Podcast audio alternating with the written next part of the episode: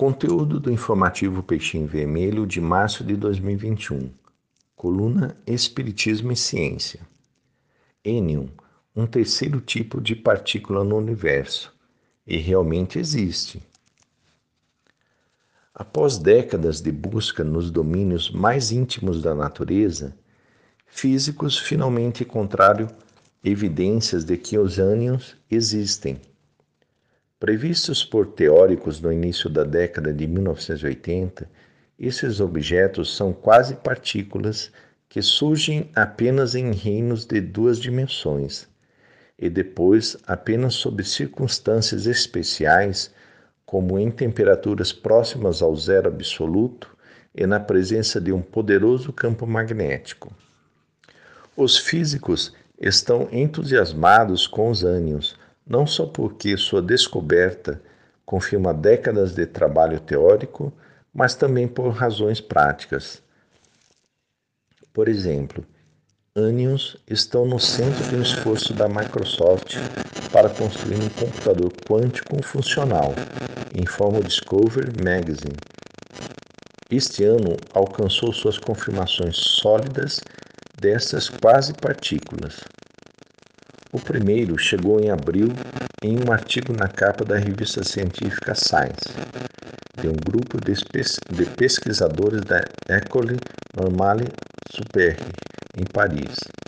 Usando uma abordagem proposta há quatro anos, os físicos enviaram um gás de elétrons através de um colisor de partículas minúsculo para provocar comportamentos esquisitos especialmente cargas elétricas fracionárias, que só surgem se os ânions estiverem nas proximidades.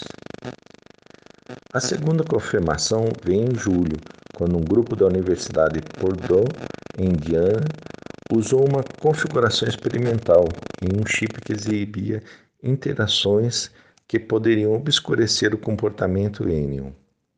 O físico do MIT, Frank Wilczek, que previu e deu nome aos ânions no início dos anos 80, leva o crédito o primeiro artigo pela leva o crédito do primeiro artigo pela descoberta, mas diz que o segundo permite que as quase partículas brilhem.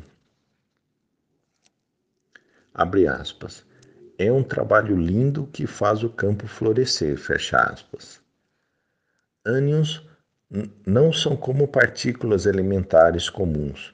Os cientistas nunca serão capazes de isolar um do sistema onde eles se formam. São quase partículas, o que significa que têm prosperidades mensuráveis como uma partícula, como a localização, talvez até mesmo a massa, mas só são observáveis como resultado do comportamento coletivo de outras partículas convencionais, Imagine as intrincadas formas geométricas feitas pelo, pelos comportamentos em grupo da natureza, como bandos de pássaros voando em formação ou cardume de peixes nadando juntos.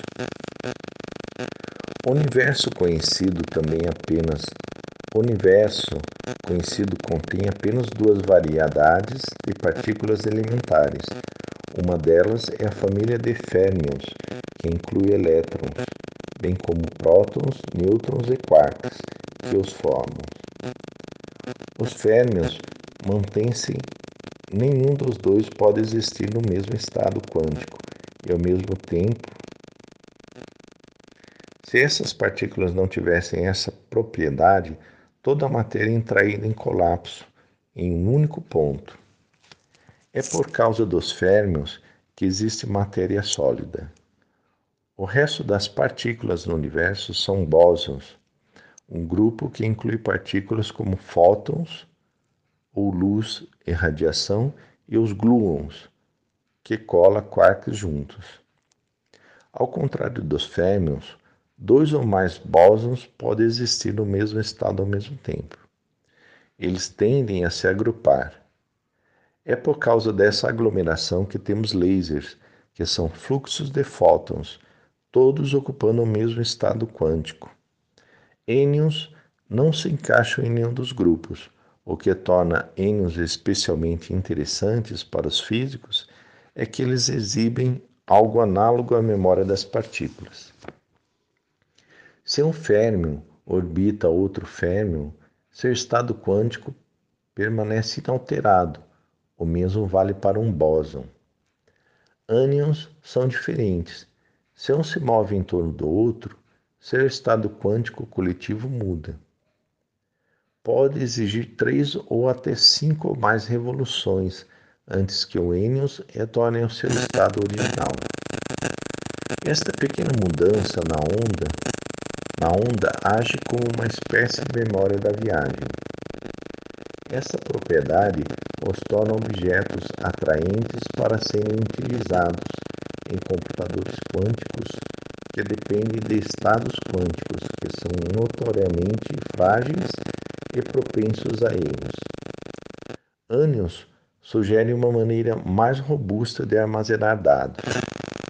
Wilczek ressalta que os ânions representam um reino inteiro, contendo muitas variedades com comportamentos exóticos que podem ser explorados e aproveitados no futuro.